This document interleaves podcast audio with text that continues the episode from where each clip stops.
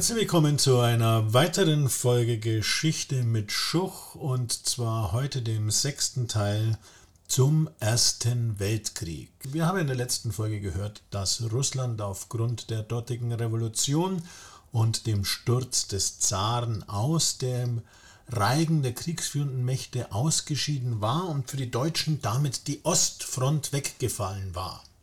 Auch gelingt es Ludendorff zwischen den französischen und britischen Truppen eine Bresche im Süden zu schlagen, wodurch deren Kooperation ins Wanken gerät. 60 Kilometer kommen die deutschen Truppen voran. Der Bewegungskrieg scheint wieder zu beginnen, als am 5. April der deutsche Vorstoß zunächst erlahmt, dann aber wieder aufgenommen wird und Ende Mai stehen die Deutschen da, wo sie bereits im Sommer 1914 waren, unweit von Paris. Doch wird der Vormarsch am 4. Juni abgebrochen. Die Armee des Deutschen Reiches litt im letzten Kriegsjahr unter enormen Versorgungsschwierigkeiten.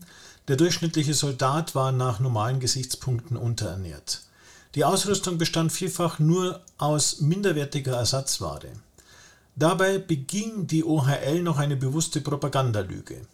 Es wurde nämlich verlautbart, die Entente leide infolge des uneingeschränkten U-Boot-Kriegs unter denselben Nöten.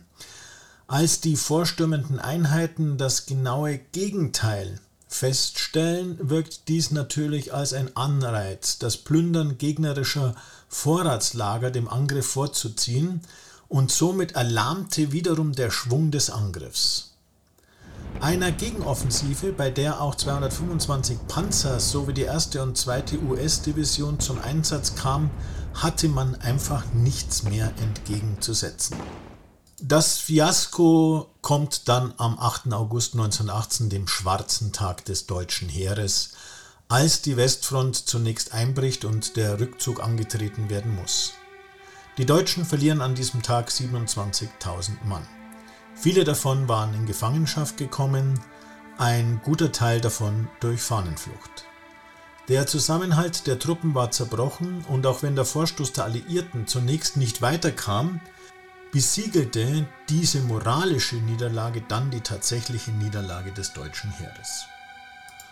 Die Personalreserven waren aufgebraucht, die Truppe demoralisiert und kriegsmüde.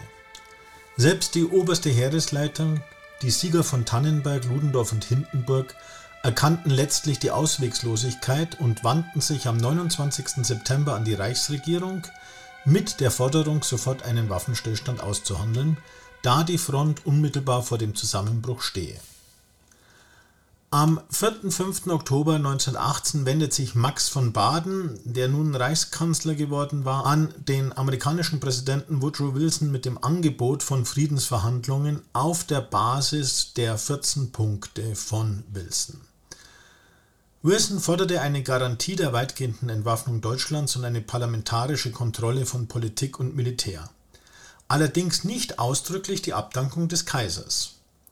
Ludendorff und Hindenburg nahmen inzwischen wieder eine ablehnende Haltung gegen Friedensverhandlungen ein, fuhren ohne kaiserliche Erlaubnis vom Hauptquartier nach Berlin und erklärten in einem Armeebefehl am 24. Oktober, dass die letzten Wilson-Noten, die sich um die Entwaffnung drehten, unannehmbar seien.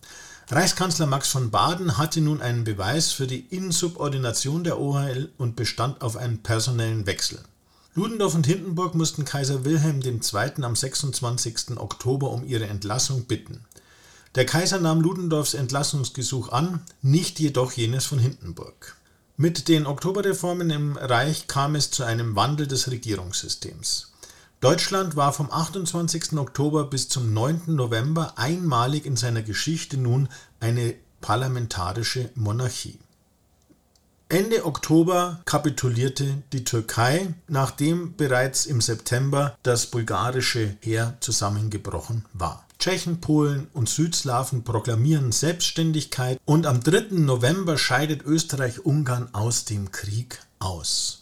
Schon am 30. September hatte Admiral Reinhard Scheer, der Leiter Seekriegsleitung, die Hochseeflotte ohne Angaben von Gründen in Wilhelmshaven zusammengezogen. Dem Flottenkommando wurde signalisiert, dass einer Forderung auf Auslieferung der deutschen Flotte wohl nachgekommen werden müsse. Konteradmiral Adolf von Trotta entwickelte einen Angriffsplan auf die mehr als doppelt so starke Grand Fleet der Briten. Die Admiräle sahen eine gewisse Siegeschance, planten also nicht von vornherein eine Todesfahrt für 80.000 Seeleute. Eine solche wurde jedoch als wahrscheinlichere Variante billigend in Kauf genommen. Weder der Kaiser noch der Reichskanzler wurden informiert. Sehr wohl jedoch Ludendorff. Die Motive des Flottenvorstoßes lagen in Ehren- und Existenzfragen der Admiräle. Man glaubte, ohne einen letzten Einsatz sei der kommende Wiederaufbau der Flotte gefährdet. Nach dem entsprechenden Flottenbefehl vom 24. Oktober nahmen jedoch am 27. Oktober Akte des Ungehorsams auf einigen der größten Schiffe so weit zu, dass Admiral Franz von Hipper am 29. Oktober den Befehl zum Auslaufen zurückstellte. Die Flottengeschwader wurden zu unterschiedlichen Standorten beordert. Das unruhigste, dritte Flottengeschwader lief am 1. November in Kiel ein, wo sich am 3. November aus einer Kundgebung und Demonstration mit mehreren Toten der Kieler Matrosenaufstand entwickelte. Am 6. November hatten Arbeiter, Matrosen und Soldaten die Macht in Hamburg übernommen. Die Novemberrevolution sprang nun wie ein Lauffeuer von Stadt zu Stadt. Zahlreiche Arbeiter- und Soldatenräte entstanden. Kaiser Wilhelm II. seit 29. Oktober im belgischen Spa und am 1. November erstmalig offiziell und explizit mit der Forderung nach Abdankung konfrontiert, erhielt am 9. November bei seinen Kommandeuren an der Westfront eine Abfuhr, als er sie zum Kampf gegen die Revolution motivieren wollte. Da trotz einer vagen Zusage des Kaisers die konkrete Abdankung nicht folgte, gingen am 9. November die Berliner Großbetriebe in den Generalstreik. Große Menschenmassen mit roten Fahnen zogen in Berlin durch die Straßen. Die Mehrheitssozialdemokraten traten um 9 Uhr aus der Regierung aus. Reichskanzler Max von Baden gab eigenmächtig die Abdankung des Kaisers und den Thronverzicht des Kronprinzen bekannt und übergab sein Amt an den SPD-Politiker Friedrich Ebert. Am Nachmittag um 2 Uhr rief Philipp Scheidemann ohne Abstimmung mit dem deswegen schwer verärgerten Friedrich Ebert die Deutsche Republik aus. Arbeiter und Soldaten, furchtbar waren die vier Kriegsjahre.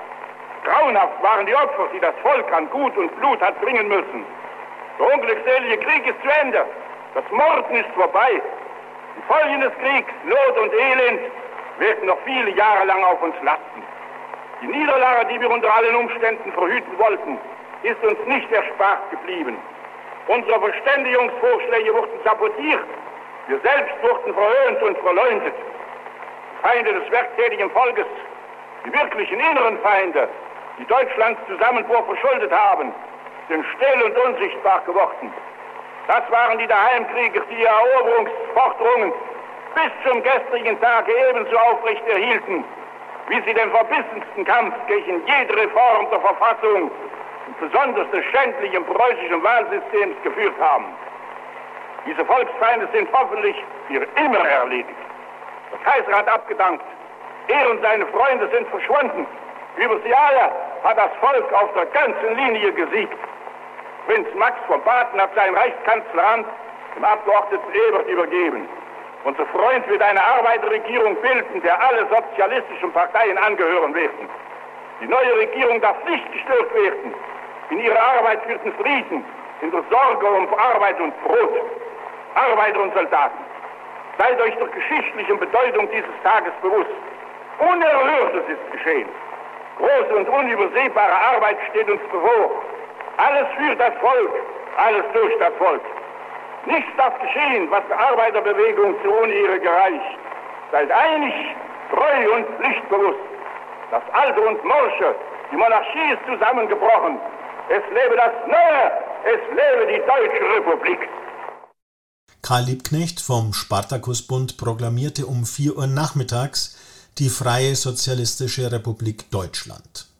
Auf Druck der Basis konstituierten die bisher verfeindeten sozialdemokratischen Parteien, die Mehrheitssozialdemokraten und die unabhängigen Sozialdemokraten am 10. November einen gemeinsamen Rat der Volksbeauftragten.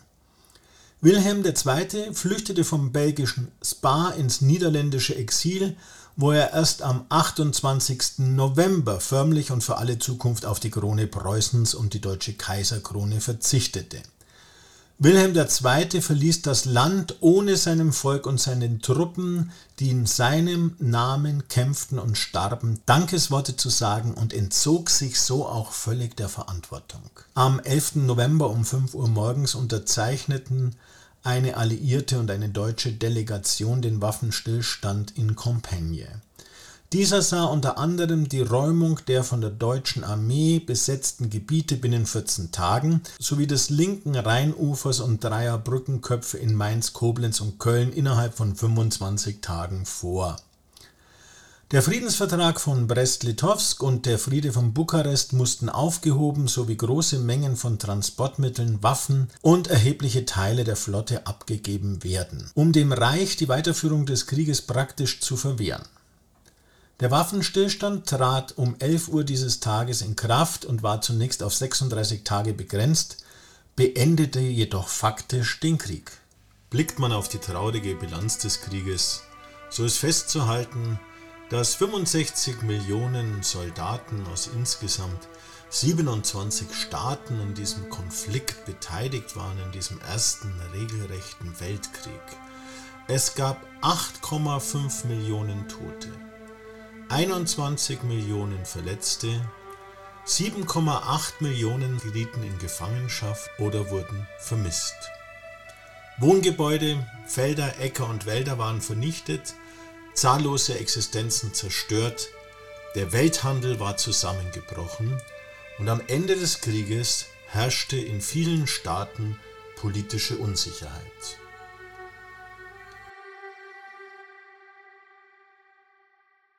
Ja, das war die letzte Folge zum Ersten Weltkrieg bei Geschichte mit Schuch.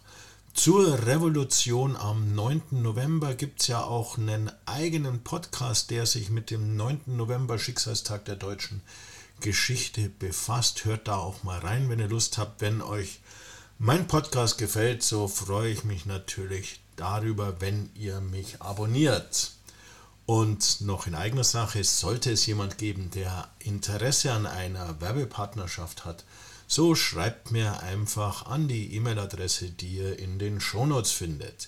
Weiterführende Literaturhinweise gibt es auch in den Shownotes. Bleibt mir gewogen bis zum nächsten Mal, wenn es wieder heißt Geschichte mit Schuch.